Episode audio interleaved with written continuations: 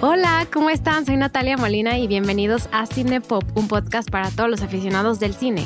En Cinepop cada semana hablamos de una película o de una pequeña selección de películas y con ayuda de un invitado vemos todos los datos curiosos y nos metemos a fondo a todos los temas. Oigan, pues estoy súper feliz de estar aquí en este especial navideño. Como pueden ver por eh, el cover que tenemos esta semana, es un especial de Navidad. Ahorita les explicamos por qué creemos que esta es una película navideña, pero antes de eso quiero dar la bienvenida a Mariana Coronel. Eh, como saben, Mariana es productora de Cinepop, tiene su propio podcast que ahorita ya les cuenta y pues ha estado con nosotros en muchos, en muchos podcasts muy divertidos, Top 5 de Nicole Kidman, Top 5 de Natalie Portman y pues hemos trabajado súper bien juntas. Mariana siempre sugiere temas súper interesantes y pues bienvenida Mariana, ¿cómo estás? ¿Cómo va todo? Hola Nat, bueno, nerviosa porque según yo este es el último episodio del año. Sí, así es, el último episodio de Cinepop de 2022. Así es, y bueno, esperemos que sea un buen episodio. Em, pues sí, hoy, hoy, ya vengo, ya tiene mucho que no venía yo, eh, como desde abril casi casi tenía que no hacíamos un podcast tú y yo. Y este, y bueno, ya hasta con nuevo podcast, ¿no? Casi casi de la red sonoro, ya tengo yo. Entonces ahorita que empezamos a contar y así fue así como, voy a grabar Cinepop y no la otra cosa.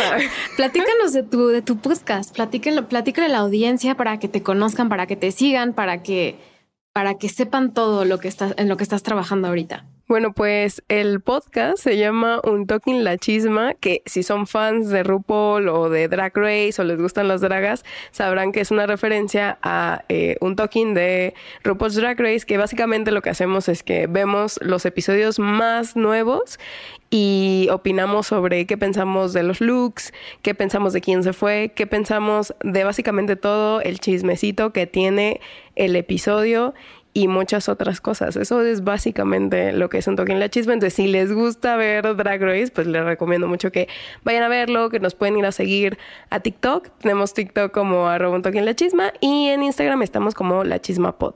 Y en TikTok les va súper bien. Van a ver los, los TikToks que, que postea un toque en la chisma. Están muy divertidos. Em, entonces síganlos en las redes sociales. Sigan a Mariana. ¿Dónde te pueden seguir? Porque tú también tienes una cuenta muy popular. Sí, eh, en Instagram como Mariana GCA y en TikTok como Mariana GCA 6 por si quieren ver tips de moda, como acabo de hacer un reel de cómo hacer este, utilizar jeans básicos y como que ya sabes, darle más, más saborcito a la cosa pues sigan a Mariana y también sigan a Cinepop. Ya sé que dimos muchas cuentas, pero no se les olvide seguirnos. Cine-Pop MX, Twitter, Instagram. TikTok está abandonado por ahora, pero espero para 2023 seguir utilizándolo. Y pues gracias por escribirnos. Gracias también. Eh, hace un par de semanas salió el Spotify Rap. Gracias a todos los que nos escucharon, los que estamos en sus listas de top 5 que la compartieron con nosotros. Eh, muchas gracias. También sus reseñas en todos lados nos ayudan mucho a crecer. También sus comentarios, sugerencias y, todo lo que todo lo que nos comentan eh, hace que este proyecto siga adelante. Así que muchas gracias. Y pues bueno, vamos a introducir la película de hoy. La película de hoy la escogimos hace unos meses pensando que es una buena película navideña. Yo creo que se está convirtiendo como en un clásico de una película familiar. Y es una película muy divertida, apta para toda la familia. Y viene ya la segunda parte. Se estrena en Netflix el 23 de diciembre. Entonces vamos a hablar de la primera parte que es ¿cuál, ¿qué película es Mariana? Knives Out. Creo que en español se llama Entre Navajas y Secreto. el, título en español ah, ni siquiera me lo sabía, no lo busqué porque creo que lo vi por ahí y dije, ¿cómo no? Knives Out. Sí. Pues Knives Out fue un exitazo en taquillas, fue un exitazo a nivel nacional e internacional. En Estados Unidos también la gente se volvió loca por esta película y salió en 2018, me parece, como noviembre de 2018. Y, pues poco a poco se está convirtiendo en un clásico de, historias de misterio, de, el género Whodunit, que ahorita Mariana nos explica qué es. Eh, pero pues, ¿por qué la escogimos para, para justo estas fechas, Mariana? Bueno, una, porque como tú dijiste, es una película muy familiar. Eh, Navidad y este tipo de fechas es muy bueno para ver películas como esta. Si no les interesa tanto, también yo creo que la Navidad como tal, películas navideñas. Eh, esta es una película súper entretenida, yo la recomendaría para toda la familia. La primera vez que yo la fui a ver fue con mi familia. Se trata de una familia, ¿no? Entonces, este, pues es como que tiene muchas cosas del checklist navideño sin tener que ser una película navideña como tal. Sí, la puedes ver en, cualquier momento y toda la familia se va a divertir. Y yo creo que el hecho de que también Netflix, eh, que digamos le dio el dinero a Ryan Johnson, el director, para hacer la segunda parte, eh, aprovechó también la época navideña y la van a sacar, ya salió en Estados Unidos en algunos cines, pero en nivel global va a salir el 23 de diciembre, ¿no? Entonces, pues sí, es, no es coincidencia que es una película que salga un día antes de Navidad. Justo quieren que sea el tipo de película que sea navideña. Sí. Pues bueno, la 2 sale como ya mencioné, en unas semanas. Eh, no la hemos visto, entonces esperemos, estamos también muy ansiosas de verla, nos emociona mucho, tiene muy buenas reseñas y pues estamos felices de, que regrese, de que regrese Daniel Craig, porque los otros actores no regresan. Pero pues está padre, está padre que una película que, que tuvo tanto éxito tenga una segunda parte y sea tan accesible a tantas personas, ¿no? Como lo va a hacer en ese momento en el que salga. Sí, sobre todo porque es una película que no está basada en ningún material previo, no, no está basada en un cómic, en un libro, en algo como tal. Entonces, también creo que es una película que prueba pues que el material nuevo y fresco también le interesa mucho a la audiencia y eso es muy padre. Sí, también el hecho de que una historia original eh, haya logrado un, un, un éxito tan grande que ahora ya se está convirtiendo en una franquicia. No, así empiezan las mejores historias. Igual cuando salió Marvel, salió Iron Man y después de eso salió de ahí, ¿no? Entonces está, está curioso ese, ese paralelismo. Em, pues hablemos ¿Con qué te gustaría empezar? ¿Hablamos de Ryan Johnson o empezamos con, con lo que es la categoría Who Done It?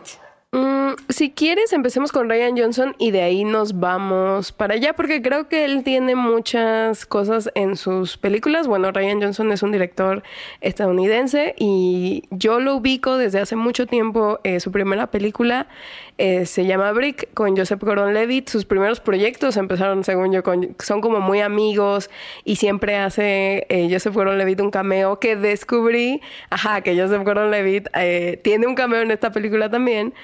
Eh, tiene una que se llama Los Hermanos Bloom, como su segunda película, que a mí esa la verdad no me encanta. Brick es también como un misterio, como un whodunit, por eso creo que en esta eh, película vemos mejor cómo implementa todas estas cosas que siento que ya había implementado antes. Y bueno, tiene Looper, hizo Star Wars, que yo recuerdo que a nadie le gustó su película de Star Wars y yo la más devastada. Sí. Sí, cuando anunciaron, cuando anunciaron que Ryan Johnson iba a dirigir Star Wars eh, The Last Jedi, el último Jedi, todo el mundo dijo, no, va a estar increíble, ¿no? pero la película la recibieron con críticas súper mixtas. Hay eh, este tipo de películas que divide audiencias. a, muchísimas personas les encantó, otras la, la mayoría yo creo que la odian, pero las personas que les gustan de verdad son muy, o sea, son muy aficionados de esa película. Sí. una pequeña carta de amor a Ryan Johnson, pues que, ah, bueno, a mí me gusta mucho como director, la verdad, y, y al inicio, pues cuenta como de su carrera, siento que se enfoca mucho en personajes masculinos. ¿no? O sea, tiene como protagonistas. Y ya en estas últimas dos, que es Star Wars, eh, un poquito en Looper también vemos como eh, un punto de vista más femenino, siento yo. Sí, con Emily Blunt. es, genial esa película. De verdad, si no la han visto, Looper es genial. O sea, ya es una película que tiene 10 años. Looper salió hace 10 años, pero es genial. Me acuerdo de verla en el cine y luego volverla a ver muchas veces porque me divierte mucho. Em, y luego, pues después de The Last Jedi, escribe el guion inspirándose como en este género que es el It, que ahorita hablamos de él. Eh, pero ahí de hecho me equivoqué. Creo que al principio el programa dije que salió en 2018, pero salió en 2019. Entonces, perdonen ese, ese, ese pequeño error. Eh, y él decide desarrollar este guion, desarrollar esta historia, y pues lo hace pues, basándose en historias que ya existían en películas, como que le, inspiró mucho estas divertidas películas donde no sabemos quién es el asesino o de detectives, ¿no? Entonces, si quieres explicar lo que es la categoría Who Done It. Bueno, Who Done It es un subgénero del suspenso eh, pues cuyo nombre es como la abreviatura de quién lo hizo, ¿no? Who's done it. Yo antes pensaba que el who done it tenía que ser como a fuerza sobre un crimen que cometía eh, una persona, pero que había un grupo de personas involucradas y todo en el mismo lugar, ¿no? Como club. Eh, pero no, en realidad es, puede ser cualquier tipo de crimen donde no sepamos quién es el asesino y este y hay una persona buscándole igual vemos muchas veces que el detective en este caso el detective pues es como una parte de narrador que nos ayuda como a llevar la historia a decirnos cuáles son los motivos por los que los otros personajes hubieran cometido o no este crimen. Eh, entonces como que nos muestra ese detective que es alguien muy objetivo todo lo que está pasando eh, pero puede que no, porque tenemos muchas este, ejemplos, ¿no? Como eh, The Usual Suspects, pues no es, o sea, no lo ves a través de un punto de vista de un detective, pero es un whodunit. Y bueno, pues autoras como Agatha Christie también, pues han escrito muchos libros, han creado un personaje literal basado en eso que ha sido muy exitoso, que han hecho que este género pues sea un género muy grande, no solo como en la literatura, sino que en el teatro o en el cine. Yo diría que Sherlock Holmes podría ser un estilo de whodunit, ¿no? Porque estamos investigando quién hizo tal crimen. Y pues sí, eh, en los setentas sacaron un juego de mesa que se llama Club, súper famoso ahorita, pero se volvió muy famoso. O sea, todos hemos jugado Club, Exacto, o lo hemos escuchado, ¿no? Eh, y se volvió súper famoso porque pues él e, como que los comerciales de la tele eran muy como, ay, ¿quién lo hizo? Y entonces de ahí sacaron una película, o sea, porque hay una película de Club. Eh, y pues, ¿qué, ¿qué, más decimos del Judoner? Creo que es un género muy entretenido, pero al mismo tiempo, no sé, creo que es como para la gente que le gusta mucho saber antes del detective quién lo hizo, ¿no? Resolver el crimen, básicamente. Sí, no es por nada que nos encanta en la televisión, sobre todo en programas de televisión, los programas de detectives. O sea, esas series como True Detective o, o, incluso series como o sea, no es un judonet exactamente, pero la ley y el orden, donde vas viendo, resolviendo el crimen y también en, en el género de podcast, ¿no? Los podcasts empezaron gracias a los, a los true crime, que hasta cierto punto es tratando de investigar y escuchando la investigación de quién cometió un crimen. Y, mm, y, yo creo que Ryan Johnson llegó justo en este el momento perfecto donde, donde necesitábamos una historia divertida que revolucionara también el Who Done It y integrara los temas actuales de nuestra sociedad y lo transmitiera a través de su historia. Entonces, él como que juega mucho con eso y, y yo creo que por eso logra ser muy exitoso con esta película. Sí, porque, o sea, bueno, la película tiene comentarios políticos de cosas que estaban pasando en ese momento. Yo ya ni me acordaba, digo, ahorita que la volví a ver fue así como, claro, estaba pasando, o sea, sé exactamente qué es lo que estaba pasando en el mundo por ciertos comentarios que los personajes hacen. Eh, que, por ejemplo, yo en otras películas o en películas más viejitas no me había dado cuenta del género, hablando de este género, no me había dado cuenta que hicieran, o sea, como que no sé tú qué piensas, pero siento que es un, un subgénero que empezó siendo muy serio y en los últimos años con cosas como The Nice Guys, este, esta, bueno, no sé si Asesinato en el Express del Oriente es o, incluso Death on the Nile, que obviamente se inspiran en las novelas de Agatha Christie, la persona que yo creo que inventó el judón. sí, sí, eh, Una de las personas que lo inventó. Eh, pues sí, son más de comedia. O sea, la de Death on the Nile, que es pésima, ni la vean, de verdad. Está muy, muy mala.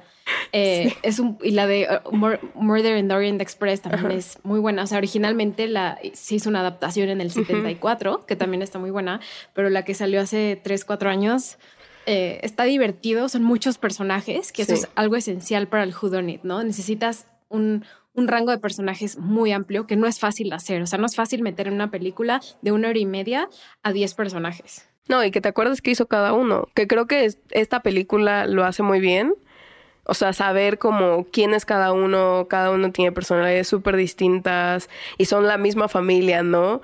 Este, o sea, bueno, ahorita vamos a comentar más sobre eso, pero sí, eh, tienes toda la razón y creo que es algo interesante de ver porque siento que The Nice Guys es más comedia Y esta es como, sí es suspenso, sí tiene, y tiene como sus momentos cómicos que te relajan un poquito. Sí, incluso para que fuera de familia, eso es un dato curioso, quizás me estoy adelantando, eh, había, había, había partes donde grabaron que usaban la palabra fuck, ¿no? O sea, que es una palabra que si quieres que salga en tu película, cambia la, cambia la, o sea, la categoría en la que la ponen. Entonces no lo podían ver, creo que niños de entre 8 y 12 o algo así, 12 a 14. Entonces lo que hicieron fue cambiarle y usar palabras como shit para que pudiera ser como una película PG-13 para que todo el mundo la viera. Entonces sí, sí, este, a propósito tiene como cosas que se ven chistosas, pero para que no, no querían que que fuera una película que no pudieras ver en familia. Entonces, si hay, si hay unas palabras y unas líneas que dices como, bueno, o sea, aquí una persona usaría una grosería y no lo, no lo hicieron en ese caso. Sí, exacto. ¿Quieres ya irnos como a la sinopsis de la película o quieres dar algo antes de ya adentrarnos bien bien? Pues antes de la sinopsis, nada más sí me gustaría, eh, nada más vamos a hablar de ellos mucho más cuando hablamos de la película, pero quiero hablar de la de los actores que participaron aquí, o sea, son o sea, media hora hablando de los actores. vamos a tardar aquí. Eh, yo creo que es, es, también yo creo que llamó mucho la atención la cantidad de actores que había muy famosos, que por ejemplo Daniel Craig, 007, el mismo 007 participó y eso que antes de que acabara James Bond. Ah, sí, cierto, muy cierto. Fue antes de que acabara, entonces él se involucra en este personaje muy divertido, muy diferente a todo lo que ha hecho, o sea, él normalmente sale más serio y aquí sale de un detective que es, él, es esencial para, para entender como este género de Whodunit eh, usa el es el personaje de Benoit Blanc, es el más importante, pero otros actores también, Chris Evans, que es Capitán América, Ana de Armas, yo creo que, la Ana de Armas... Eh, perdóname por interrumpirte, que Ana de Armas en su momento no era lo que soy ahorita. No, no, no, no. Es famosa por Knives Out. Sí, ajá. Porque antes de eso hizo Blade, Runner, Ajá. Pero yo creo que o sea, sí sí fue famosa esta película, pero yo creo que no llegó al nivel de fandom que se está convirtiendo en Knives Out. Eh, yo creo que esto es lo que le hizo famosa. La nominaron un Globo de Oro, a ella y a Daniel Craig por esta película. Y obviamente también tenemos a Jamie Lee Curtis, que es, la, es a lo que aspiro ser yo. O sea, la amo. Amo cómo se viste, amo cómo es, amo su personalidad, es guapísima. Eh, Michael Shannon, que también es excelente actor. Don Johnson, Tony Colette, que es una de las mejores actrices que tenemos actualmente. Tony Colette, besos a Tony Colette, la amo tanto.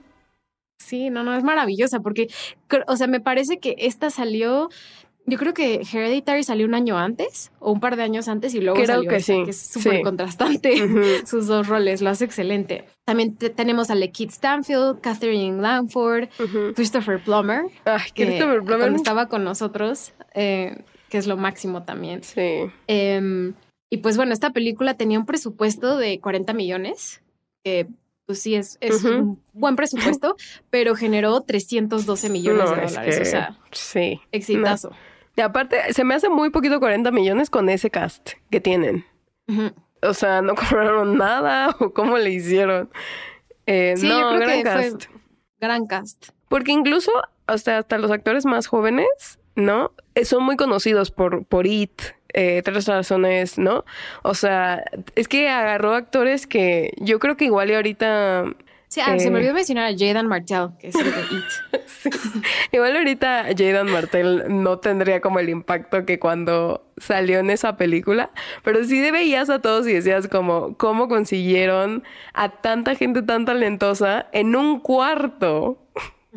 Sí, es bastante impresionante y, y eso, eso vende mucho, o sea... Em, cuando juntas a un gran cast, eso es un gran punto de partida para punto de venta en marketing, pero también te llama la atención y dices como, ¿qué es esta historia, no? Con tantos personajes tan diversos. Y me gustaría hablar incluso del póster, es, está increíble. Yo creo que eso a mí también me llamó mucho la atención. Un dato curioso es que yo fui a... Eh, yo estaba viviendo en Estados Unidos cuando salió y ya había quedado de ir con mi prima que vivía allá a ver la película. Pero hubo un día que no tenía nada que hacer y dije como, no, pues la voy a ver y luego la voy a ver con ella. Y entonces ya me fui a ver, me fui a ver la película sola al cine. y luego la vi con mi prima y me hice la que no la había visto. Y yo como, wow, sí está muy padre. y tú, ay, ya no sé todo el plot twist y así, ¿no? yo me sabía todo y así de, ay, ya viene la parte donde pasa así.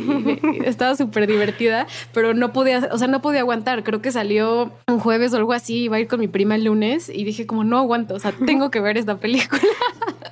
Me dio muchísima risa, pero me acuerdo que el póster, los colores, el diseño de producción es genial. Sí. Y, antes de que habláramos de decidiéramos esta peli, yo dije, como es que igual ni siquiera hay tanto que decir de ella. Y yo, em, pues ya llevamos 21 minutos, Natalia, y hay mucho que decir, no hemos adentrado así. Nos, queda un buen, pero a mí me encantan los colores, son increíbles. O sea, a mí me atrajo eso mucho desde el principio. Pero bueno, sí, si quieres empecemos con la sinopsis. A ver, bueno, ¿cómo, cómo escribir esta sinopsis? Básicamente, eh, lo primero que pasa es que muere un escritor muy famoso, millonario, y pues llega un detective, que es Daniel Craig, que es Benoit Blanc, ¿no? A investigar qué fue lo que pasó con este asesinato. Eso, eso es básicamente, o sea, la sinopsis más simple que les puedo contar de esta película y todo lo que necesitan saber. Si no la han visto, vayan a verla, regresen. si no la han visto, se van a divertir un buen, celos. Vayan a ver y regresen a escuchar todo, porque hay un buen de cosas que decir. O sea, la película en sí eh, tiene muchas eh, cosas a primera instancia, pero un segundo análisis también es muy importante para ver los pequeños detalles. Sí, sí, tiene muchísimas cosas detalladas. Entonces, por favor, si no la han visto, vayan a verla. Si tiene mucho tiempo que no la ven, también vayan a verla para que se den cuenta. Pero bueno, ahora sí vamos a empezar.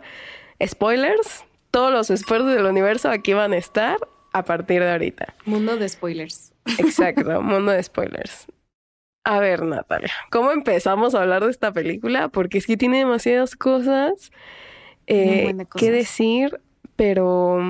A ver, para empezar, las entrevistas, yo quiero decir que me encanta como esos detalles de, bueno, las entrevistas, ¿no? Sabemos qué pasa, cada uno, conocemos las personalidades, eh, el por qué estos personajes harían, ¿no? El asesinato, si es que pasa, porque se supone que es que se suicidó, ¿no? Él cometió el acto de suicidio, pero el, eh, pues el detective, nuestro detective, piensa que no fue así porque alguien lo contrató para tomar este caso. Entonces todo es muy como, ¿qué está pasando aquí? Em, y todo pareciera indicar que es como un whodunit normal, ¿no? Sí, la película o sea, nos, nos, muestra a una cantidad de personajes muy, muy amplia y lo, vemos esto con las entrevistas. Vemos, como ya mencionó Mariana, al detective que está entrevistando a cada miembro de la familia.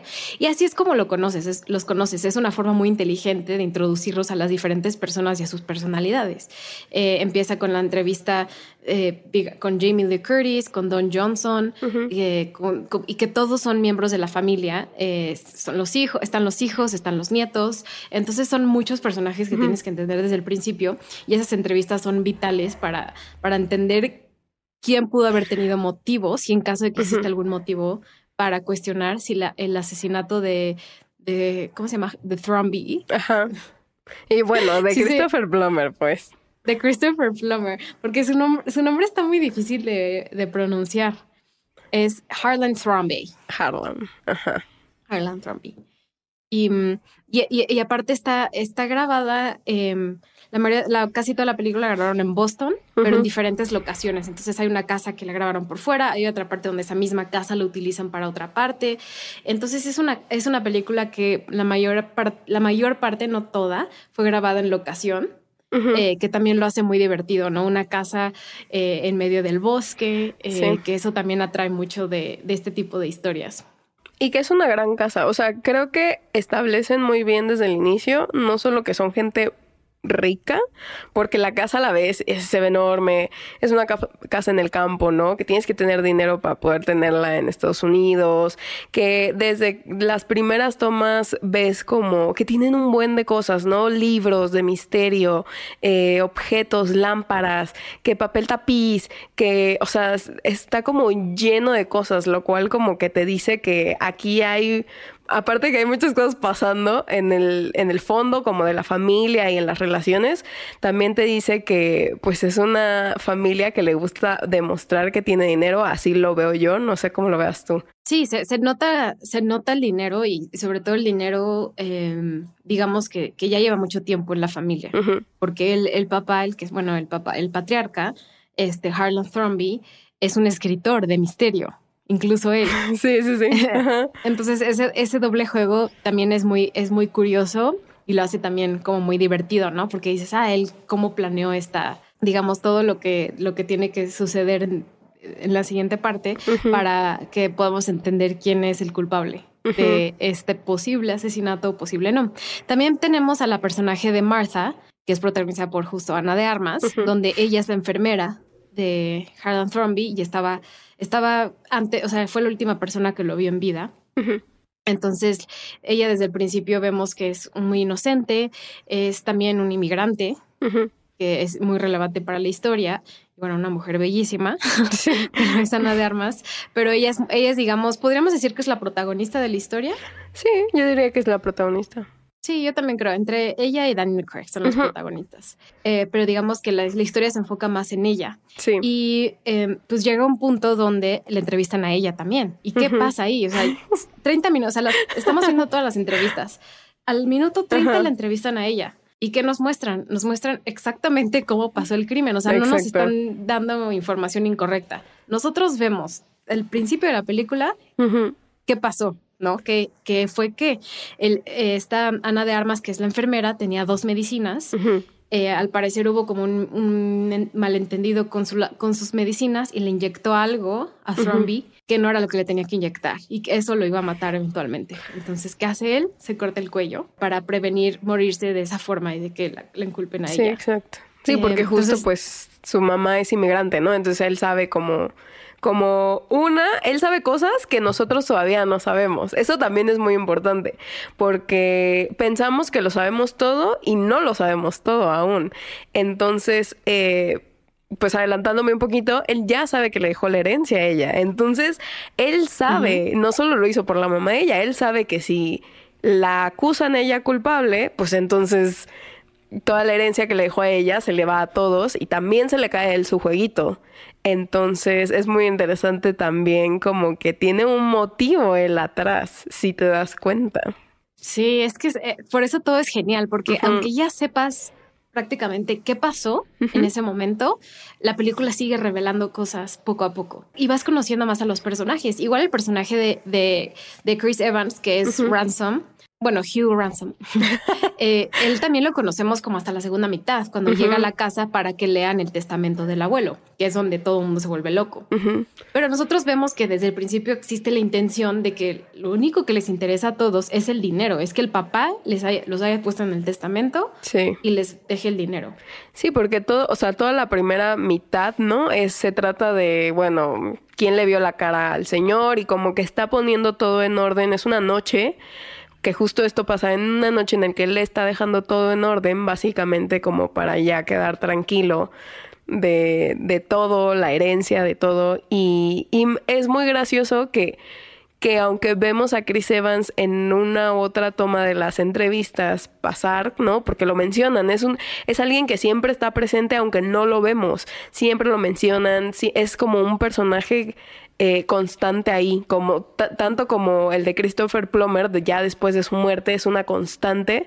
Siento que el de Chris Evans también es una constante todo el tiempo. Sí, son, son esos pequeños detalles que a lo mejor cuando lo estás viendo la primera vez, no, como estás conociendo a todos, estás entendiendo la historia, el crimen, qué está sucediendo, es, es difícil como de agarrarle esos detalles, ¿no? Tienes que verla tres, cuatro veces para decir como, ah, aquí está, aquí nos enseñan esto. O sea, son pequeñas cosas que vas agarrando después. Por eso es una película que puede divertirte muchísimas veces, las veces que las vea, la veas.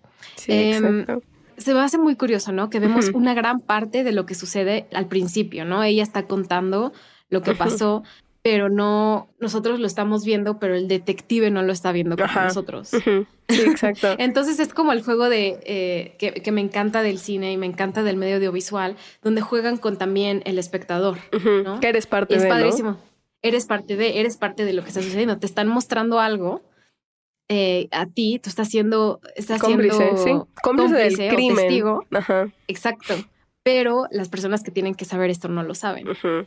Y esto es genial. Y yo creo que por Sí. eso también funcionó muy bien esto de Who Done It, porque eh, pues logra, logra exitosamente demostrarnos eh, lo que, la culpabilidad que siente Martha, porque está con una cara de, de culpabilidad todo el tiempo y de ansiedad que se nota desde el principio, desde que vemos a su hermana y a su mamá. O sea, todo lo, lo sabemos que... Y que ella, ah, desde el principio también me gusta que te enseñan que es una persona que de verdad tiene buenas intenciones que de verdad se llevaba bien con Thrombey, que de verdad hacía bien su trabajo, que, que era una persona que estaba cometida a trabajar y a sal- salir adelante para sacar adelante a su familia y ella misma su trabajo. Sí, ¿no? Te marcan esa diferencia entre que los que quieren un bien material para sí mismos egoístamente y para alguien que es todo lo contrario y busca como más bien ser mejor para su familia y básicamente le está haciendo el favor al trombi, ¿no? De cuidar Sí. a la familia y todo eso. Sí, y es un contraste eh, muy grande, sobre todo eh, se me hace muy interesante cómo es el contraste de, de, de Martha, de Martha, de Ana de Armas, con el personaje de Jamie Lee Curtis y luego también con el de Tony Collette. Sí, sí. Visualmente también es cómo las visten, cómo se, cómo se mueven, cómo reflejan. O sea, vemos que Ana de Armas desde el principio está como muy nerviosa, se hace chiquita, se pone en la esquina, ¿no? A comparación de Jamie Lee Curtis, que es muy segura de sí misma, se vista de colores, es como más excéntrica. Igual Tony Collette es excéntrica, el personaje a su manera, y, y- y también lo contrastan de esa forma. Eh, al igual que también se me hizo muy interesante mostrarnos al personaje adolescente, o bueno, o joven, que es el personaje de Catherine Langford, que es la hija de Tony Collette, que es la nieta de Thrombey.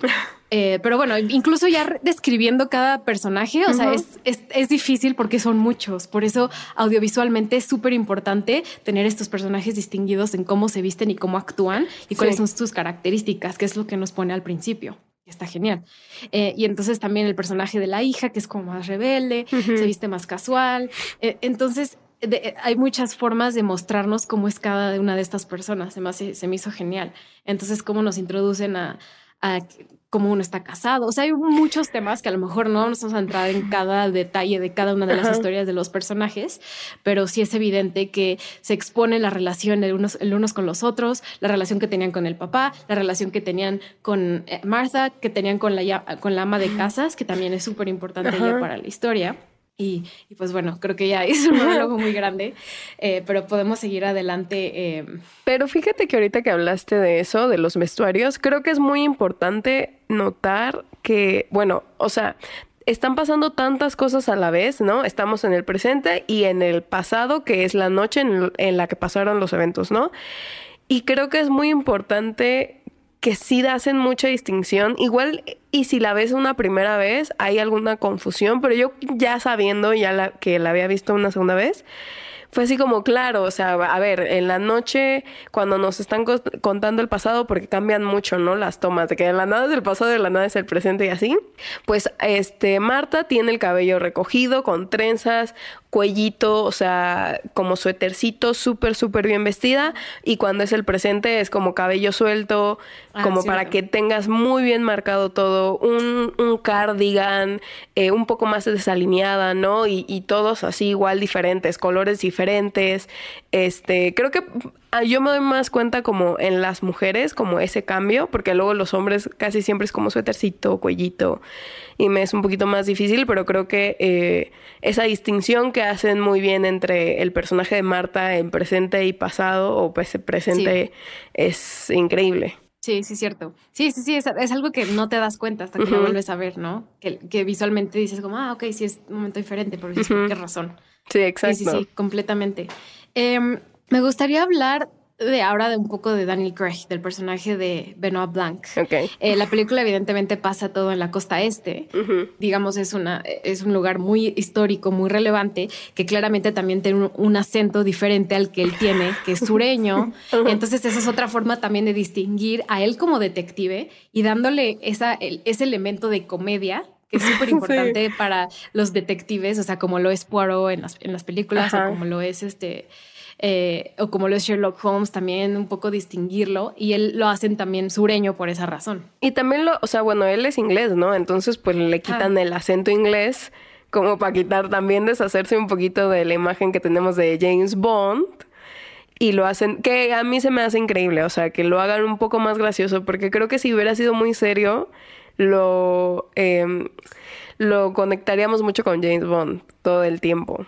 Sí, exacto. Es, es una, fue una gran herramienta para darle a, Daniel Craig como actor esta oportunidad de, hacer algo diferente y también para dentro de la película crear este elemento de comedia divertida donde podemos escucharlo claramente con un acento eh, al entrevistar a la familia. ¿no? Es, es, lo hacen también para distinguir ¿no? entre quién es quién. Ajá. Y que se ve que se está súper divirtiendo Daniel Craig en el personaje. O sea, me encanta porque se nota que él está teniendo o sea, el momento de su vida con este papel. Ya no puedo esperar para Glass, Glass Onion. Me va a dar mucha, mucha alegría volverlo a ver eh, otra vez como, como Benoit Blanc. Algo que se me hace súper interesante, que igual y detallamos más después, es que siento que al principio, no sé si porque es novato, porque no sabemos quién es, lo hacen ver como no tonto, pero como no es Sherlock Holmes, vaya, ¿sabes? O sea, no lo ves y dices, wow, va a resolver este misterio él solito. Eh, y creo que... como Sanso. Al principio. Ajá, sí, y creo que ayuda mucho a que como nosotros ya sabemos qué es lo que está pasando o qué pasó, que pensemos como, ay, pobrecito. Pero pues porque ya no. Tengo esa impresión completamente, porque ahí es justo donde tú como espectador dices como, y este, y este menso que hace aquí de detective, no sabe nada, no está aprendiendo la historia, no está cuestionando a las personas bien, y hasta que al final te das cuenta que sí, que también es algo, un elemento importante para estas películas de misterio, ¿no? Para resolver el crimen, eh, que el detective tenga esa herramienta que al final sorprenda al relevar, revelar quién es el verdadero el verdadero culpable. Eh, también lo, uh, digamos, la segunda parte de la película es donde vemos más de cerca al personaje de Chris Evans. Mm, em, porque la primera parte sale muy poquito, sale hasta, hasta después. Y podemos también ver su relación con Marta, y, la relación que él tiene con la familia, ¿no? Entonces él le dice a la familia, ustedes no les van a dar nada de dinero, o sea, él ya lo sabía, o sea, súper seguro de sí mismo, les dijo, ustedes no, nadie les va a tocar nada y efectivamente leen el testamento y quién se queda con todo, quién es la verdad principal, Marta, con la casa, con el dinero, o sea, todo, todo, todo. Y, pues, ¿qué pasa? La familia se vuelve loca y la quieren perseguir y la quieren, la, empiezan a acosar para que decida qué quiere hacer y entonces ella sale de la casa con digamos que se acoge un momento con, con el personaje de Chris Evans, que es también una, una dinámica como muy divertida, eh, y un trope, que es algo que se utiliza mucho en las películas, que es en, en este caso que Ana de Armas, ella misma menciona el, personaje de Marta, que cuando se pone nerviosa vomita, ah, o cuando está mintiendo vomita. Entonces, eh, eso es algo que se utiliza mucho en esta película para ver eh, cómo ella está actuando en frente de las otras personas cuando le están cuestionando sobre lo que verdaderamente pasó. Sí, sí, justo. Y por eso este Harlam le dice, ¿no? O sea, cuenta la verdad, pero la verdad por pedacitos para que no vomites y técnicamente estés diciendo la verdad. Y pues aquí también vemos una dinámica muy interesante, que yo no sé tú cómo la viste al inicio. Eh, cuando Chris Evans eh, y Ana de Armas al fin como que los vemos interactuar juntos y ella confía en él, ¿no? Y le cuenta y entonces este vemos que él también, ¿no? Porque todos en esta familia tienen motivos egoístas para sí mismos. Entonces, este tú, bueno, ya ahora sí aquí voy a echar un spoiler ni modos. ¿Sospechaste de Chris Evans la primera vez que lo viste? Sí, desde el principio como que sabes, ¿no? Es que, o sea, es muy extraño que una persona que obviamente nunca le ha importado Marta, que nunca, se ve que nunca han tenido una conversación, de la nada sea como cuéntamelo todo, o sea, necesito saber qué pasó, ¿sabes? Sí, él es el, desde el principio es el sospechoso, pero también, también juegan ahí, y, y de esto es algo que ha mencionado Ryan Johnson incluso, el hecho de que Chris Evans es el, es el chico bueno, es el chico lindo, es, el buena onda, es Capitán América, entonces también es importante su rol como celebridad y como la imagen que tenemos de él y meterlo a esta película como, ok, aquí está nuestra celebridad de las más importantes que existe actualmente en la cultura popular, que es Chris Evans, sí. y pero lo ponemos de villano. ¿No? Entonces eh, también juega mucho como si es bueno, pero es malo porque en tu mente eh, ves ese actor y dices, no, pues sí, es que es, es, un pan de Dios, ¿no? es Capitán América. Sí, exacto. Eh, pero no necesariamente es el caso. Y, y, pues me gustaría como acelerar un poco el, que hablemos de la película para hablar de muchos datos curiosos que nosotros vemos dentro de la historia. pero pues básicamente lo, lo, que, lo que pasa es em, que em, vamos descubriendo junto con... Y, Ana de Armas decide ayudar mucho en la investigación, ¿no? se, se, apega mucho a... Bueno, más que decidir, la obligan, ¿no? Sí, más bien la obligan. Pero, eh, eh, pero eso me gusta porque sabes, sabes que Blanc confía mucho en ella.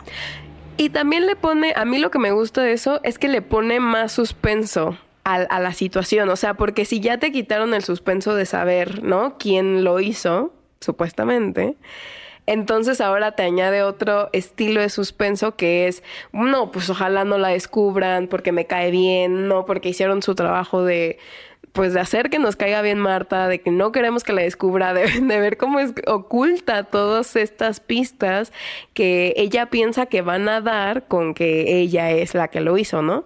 Eso también me gusta mucho. Sí, y vamos viendo las pequeñas eh, porque nosotros ya vimos, regresamos al pasado y vimos como los pequeños pasos que dio Ana de Armas para escapar de la casa, como Harlan le dice, eh, y, vemos esas pequeñas pistas derramadas, digamos, como en toda la propiedad, de bueno, en toda la casa, que las va descubriendo Blanc. Entonces, eso también está como lo hace, lo hace muy entretenido. y, pues, ¿qué pasa, digamos, al final? Em, le llega una carta, o sea, para no meterme tanto en el cuento largo, eh, se encuentran a la ama de casa eh, asesinada en un cuarto, la encuentra, la encuentran a de armas y pues ahí sí se, o sea, claramente se cometió un crimen. Lo de Harlan uh estamos como viendo todavía qué pasó y también se revela que alguien, uno de los personajes, cambió los medicamentos de Harlan para que a propósito Martha agarrara el medicamento equivocado y, lo matara, ¿no? que eso es lo que quería hacer esa persona. Pero al final lo que revelan igual es que Ana de Armas es muy buena enfermera, ella sabía bien los líquidos que estaba poniendo y aunque se haya equivocado de, vasito, al fin y al cabo no le inyectó nada malo. Y Harlan sí se, digamos, sí se mató él digamos, no teniendo ningún culpable en ese asesinato. Pero ahora es Judonet, pero de la ama de casas. ¿Quién la asesinó a ella? Exacto. Oye, yo tengo una duda para ti. Em, porque digo, a ver, Harlan siendo un personaje tan inteligente, que escribe novelas, que, que cuando pasa este incidente él se lo toma como de risa y dice como, ah, estaría interesante para uno de mis libros. ¿Tú crees que hubo un momento en su cabeza en el que no, no dijo, ay, esta persona lo hizo, sino que, que sí pasó por su cabeza como, tal vez esto fue planeado. Porque qué coincidencia, bueno, que lo cambió, ok, pasa, ¿no? Pero no hay el antídoto en la bolsa de enfermera. Eso a mí me huele. sí. Eh, pero no sé tú, ¿qué pensaste? O sea, ¿piensas que sí, medio lo sospechó no lo sospechó? ¿Tú qué piensas? No sé, de eso de los, o sea, de los medicamentos me costó mucho trabajo entenderlo, hasta ya como la octava vez que vi esta película. Pero la verdad no estoy segura, como que ni siquiera lo se me había ocurrido. A mí me gusta pensar que, que medio sí. Que me, y si no, pues digo, ya sabemos que, que pasó por su cabeza. Bueno, yo también pienso que pasó por su cabeza como si encuentran que Marta es culpable se van a quedar todos mis hijos con la herencia que no les quiero dejar, ¿sabes? Entonces, no sé. A mí me gusta pensar que sí, porque es una idea buena, pero supongo que es una idea buena si no sabes nada de medicina como el personaje, ¿no? O sea, como que si, es, si eres una persona inyectándole a otra persona lo que te dijo, bueno, obviamente va a pasar el plan original, pero si eres una persona que conoce medicamentos, porque, porque lo que te setean aquí es que todos los días ella le pone estos medicamentos a Harlem. Entonces, pues, eh, quieras o no, ya con, nada más con ver el liquidito ella identifica qué es qué cosa. Sí, cuál es cuál. Sí, es, es, bastante, es bastante inteligente este juego como de diferentes circunstancias que nos revelan también al final, que al principio es una parte y la siguiente es otra. Em, pero bueno, la conclusión es que básicamente el personaje Chris Evans cambia los cambia las medicinas porque sabe, o sea, se, no, se enoja de que, de que él decide cambiar el testamento pensando que se va a morir. Eh, no cambiando el testamento diciéndole que eh, va a ser Martha la heredera y al final sí lo es. Y, y, también mata a la ama de llaves porque sabía mucha información, porque lo vio. Lo vio cruzándose cuando justo cambiaron el antídoto y pensaban que no estaba. Em, pero sí, son muchos, son muchos detallitos así que vale la pena, que a lo mejor en, en, formato podcast son un poco más difíciles de distinguir, pero que queríamos compartir con ustedes. Eh, pero ahora quizás podemos hablar de los pequeños detalles que hay en la película que no se ven a primera instancia. ¿Qué opinas? Va, me parece perfecto. Este, pues a ver, eh, el arte. Ah, algo muy interesante es que en la película, si hablamos como del diseño de producción y eso, pues tenemos una gran pintura de Harlem, ¿no? Según yo, sí la cambian, ¿no? Al final, o sea, al principio está enojado y luego al final está como feliz. Sí, de hecho le comisionaron a un artista que hiciera los retratos de Thromby, bueno, de Christopher Plummer, eh, pero no los tuvo a tiempo, los, los acabó después. Entonces durante la grabación eran green screens donde estaban sus, eh, sus pinturas. Entonces sí van a poder ver que cambia su expresión con cada uno de los, de los, de los retratos que hay en la casa, eh, lo cual lo hace como muy interesante también, ¿no? De la, la expresión con lo que está sucediendo con su familia. Em, algo que, bueno, empezando con los datos curiosos o cosas que podamos hablar de la película y, temas que surgieron por ahí, es uno de ellos es el vestuario. El vestuario en sí, ya hablamos de eso al principio, pero algo muy importante es, por ejemplo, el vestuario de Chris Evans, que usa suéteres, pero suéteres que están todos desgastados. Y eso no es a propósito. O sea, el diseño de producción hizo esos suéteres como lujosos, pero que estuvieran rotos para que veamos lo descuidado que él está haciendo en todo el proceso de la película. Sí, justo, sí, porque hay una toma donde sí se ve como de cuerpo completo. Y decía, ¿por qué tiene hoyos? ¿Por qué su suéter tiene hoyos? Eh, pero es que la casa tiene un buen de detalles, ¿no? Cuando Marta se pone en la ventana, para escuchar lo que está diciendo el detective en las primeras tomas y vemos cómo la ventana tiene, o sea, muchos detalles como calaveras, como todo este tipo de cosas lo vemos alrededor de la casa todo el tiempo, ¿no? Exacto, y, es algo que... Em, digamos, referencias a, a, crímenes o, o, a la muerte, que pueden ser los cráneos o esqueletos, es una referencia a algo que se llama memento mori, que es algo que significa recuerda que eres mortal o que todos mueren. Entonces esas referencias no son a propósito porque ¿qué es lo que pasa? O sea, aunque esta familia sea rica y, a Marta sea de una familia inmigrante, al fin y al cabo todos estamos en la misma posición. Nadie es mejor que otro. Todos nos vamos a morir.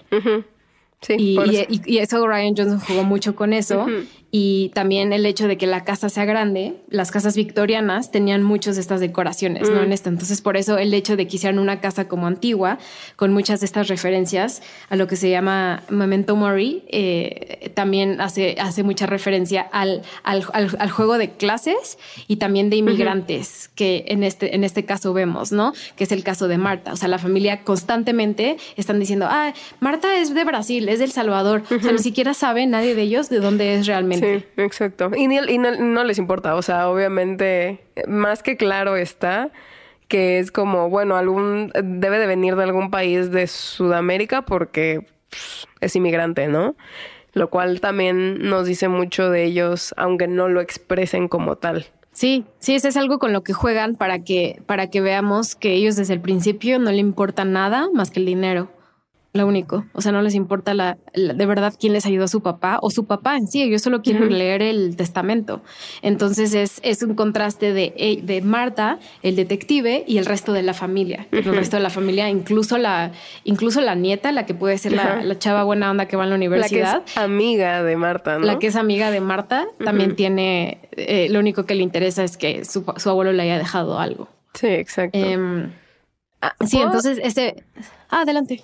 ¿Puedo mencionar algo? Lo de la pelota de béisbol que, ah, o sea, no es como un easter egg como tal, pero que al principio no, la, la, tiene Tromby, la deja en el escritorio, cuando le dice al esposo de Jamie Lee Curtis que sabe que le está engañando, luego él va, revisa la supuesta carta que le deja, resulta que no tiene nada la carta, la deja él, o sea, él también ni la tira, ¿no? La deja ahí abierta toda, eh, tira la, la pelota de béisbol, lo que pasa es que Daniel Craig ve la pelota de béisbol en algún momento, la agarra, se la avienta a los perros que son eh, de Jamie Lee Curtis, que es la esposa de este señor, y entonces eh, el perro le da a Jamie Lee Curtis la pelota y ella va a dejar la pelota a su lugar, completando como el círculo completo, y ahí es donde ve la carta, que supuestamente no tiene nada escrito, pero también me gusta mucho cómo juegan con eso que como dos horas antes te dicen, ¿no? O sea, mi papá y yo teníamos jueguitos. Y a ella agarra la carta que parece que no tiene nada escrito y le empieza a poner fuego. Y ves que en realidad sí tiene cosas escritas.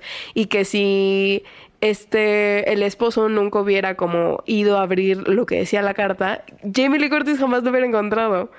Sí, sí, sí, esos son pequeños detalles que, que de verdad dan que le, creen que la historia nos está indicando, ¿verdad?, quién es el culpable. También hay un momento donde está Harlan en la oficina, está eh, Harlan con eh, Ransom y, y, cuando vemos la toma donde vemos a Ransom, hay unos, hay dos ojos que están viendo directamente a Ransom, ¿no? Como diciendo, ese es el culpable. Entonces la casa tiene como estos pequeños detalles que son increíbles para poder, o sea, te están diciendo desde el principio, velo, él, él, velo a él, ahí están los ojos, o sea, físicamente están los ojos viéndolo. Sí, y también lo de las tomas, ¿no? Que, que tenemos un gran círculo de navajas y nunca, o sea, como, ay, nunca vemos al, a la gente cuando la están entrevistando, este, sentada perfectamente como en el círculo hasta que ya estamos a punto de descubrir lo que va a pasar y todo lo que pasó y descubrir el who done it.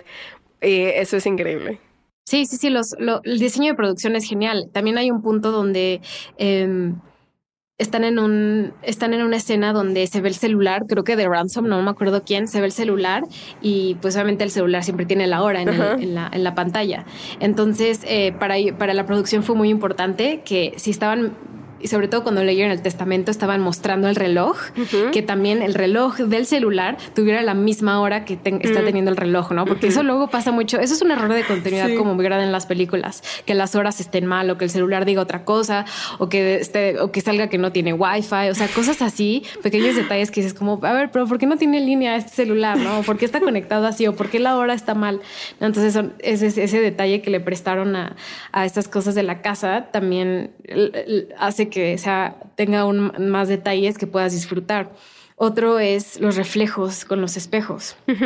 En muchas ocasiones nos enseñan reflejos de Harlan, digo, perdón, confundo Harlan con Ransom, de Ransom, que es em, Chris Evans, como mostrándonos, ¿no? Aquí el reflejo de cómo se ve y, cómo va de un lugar de la casa a otro, también enseñándonos como quizás él puede ser el culpable porque te estamos mostrando el reflejo de lo que está pasando en esta situación.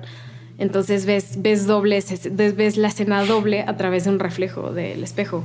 Sí, o sea, tiene, pero un montón de cosas. Podríamos hablar dos horas solo de todos los detalles que tiene, eh, todos los detalles que agregó Ryan Johnson en el guion, que creo que es un mundo, bueno, tal vez un guion muy, muy completo, porque muchas cosas que no pensarías que fueron pensadas, como lo de la pelota, sí, sí lo fueron, ¿no? O sea, como que cada detalle para cerrar, cada línea de cada personaje fue pensado eh, por el director, escritor de esa película.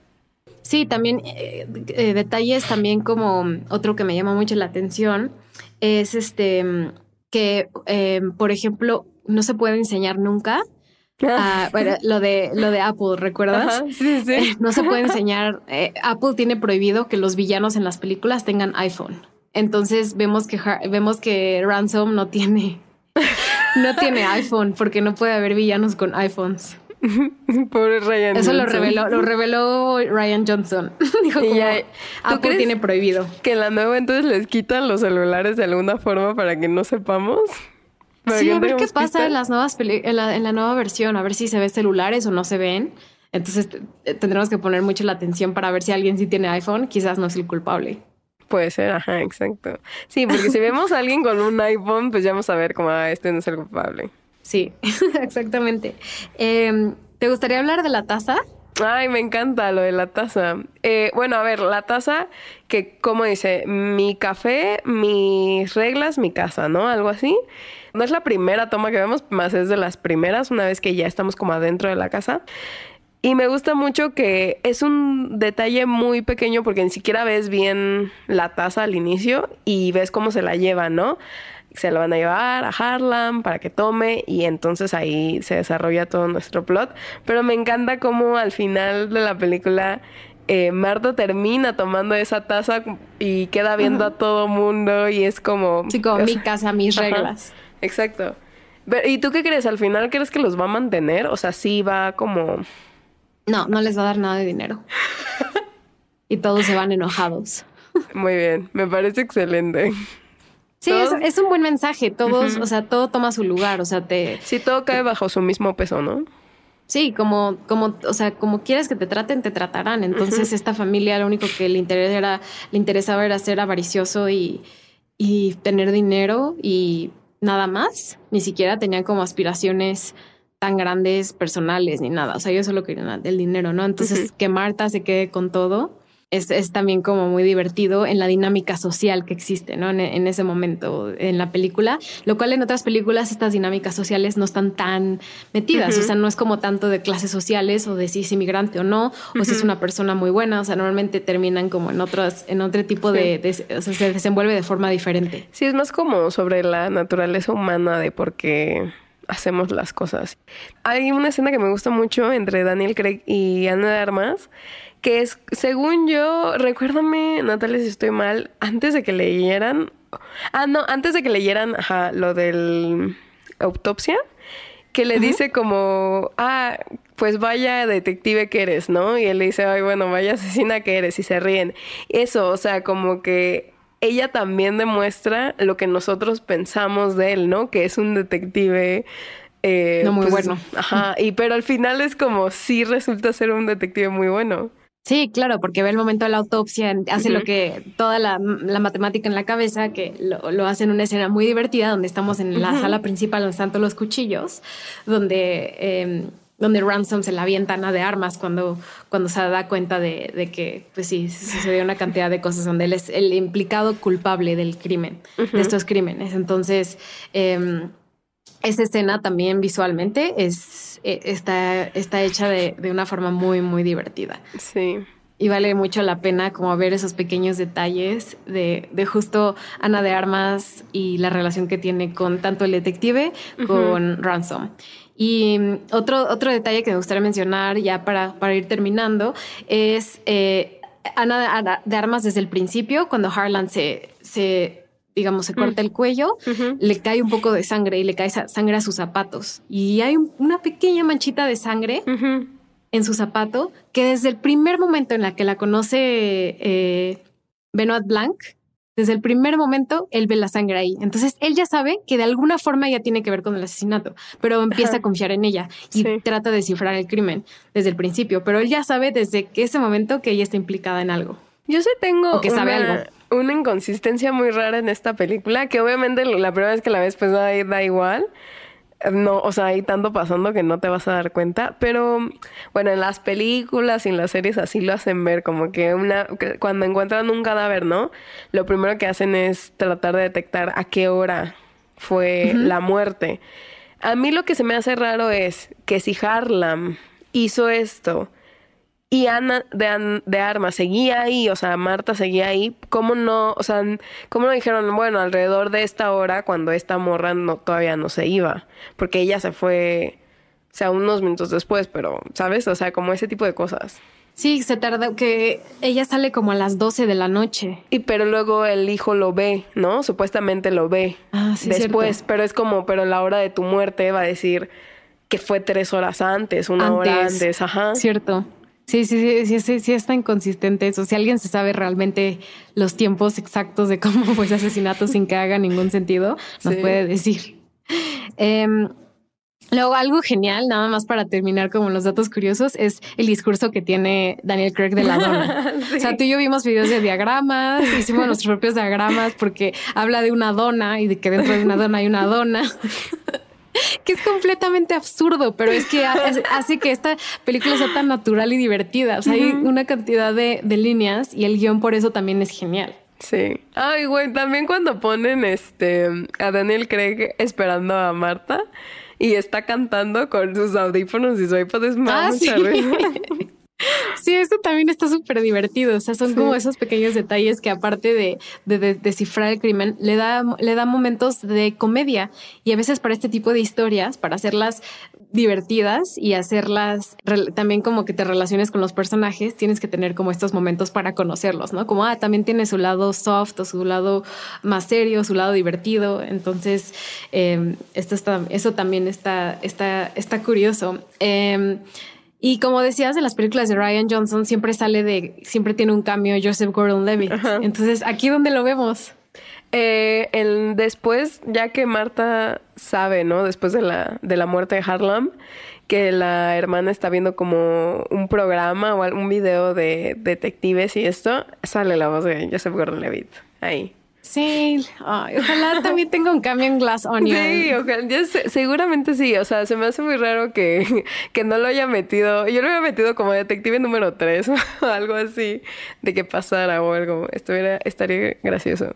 Eh, para ti, ¿quién es el MVP o el Most Valuable Player de la película? Para ti, ¿quién no. gana la? ¿Quién gana? No, está muy difícil. O sea, está muy difícil porque, a ver, viendo entrevistas de Ryan Johnson, como hablando de cada actor, dice que Michael Shannon se inventó muchas cosas, como que improvisa muchas Michael cosas. Sharon es genial. Pero es que, pero todos, o sea, pero es como, pero es que amo a Jamie Lee Curtis. Yo siento que Tony Collette hace un gran trabajo en el acento, porque aparte, o sea, recordemos que ella es australiana, ¿no? Entonces, este, en el acento como de Valley Girl y que es como, y así, me encanta. ¿Quién es mi MVP? No puede ser.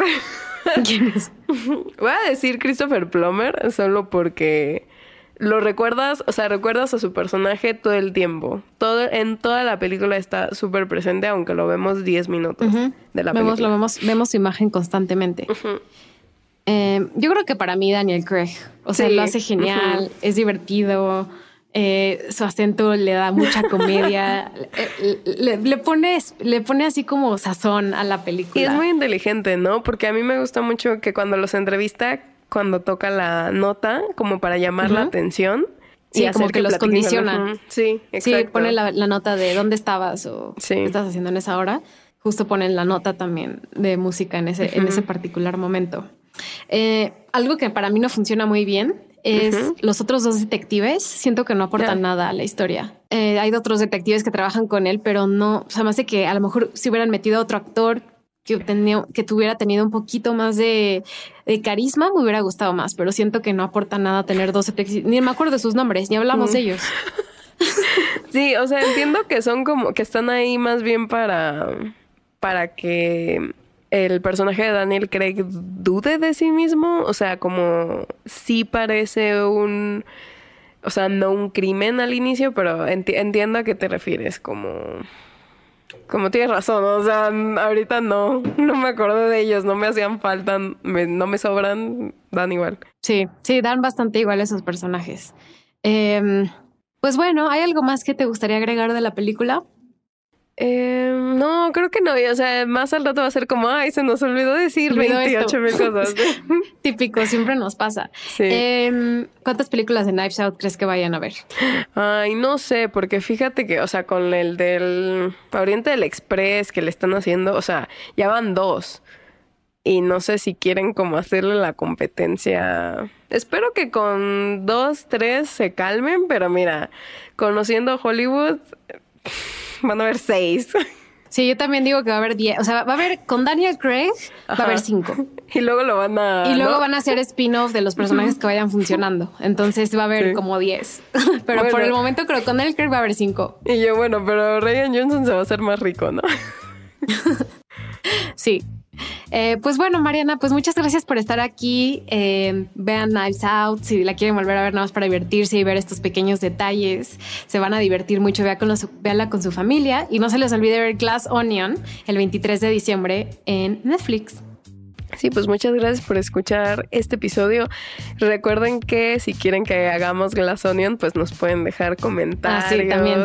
nos pueden escribir en Instagram, en Twitter, en todos lados. Déjenle saber a Natalia que quieren escuchar ese episodio. Pues Mariana, muchas gracias por estar aquí como siempre. Nos vemos el próximo año. Ya casi es el episodio 100. En, en, unas semanas ya lo vamos a tener por ahí. Y pues gracias a todos y feliz año nuevo. Feliz Navidad, pásenla muy bien, celebren mucho y gracias a todos por escucharnos este 2022. Muchas gracias, bye. Gracias, bye. Cinepop es una producción de Sonoro. El programa fue producido por Natalia Molina y Mariana Coronel, conducido por Natalia Molina e ingeniero de audio Santiago Sierra.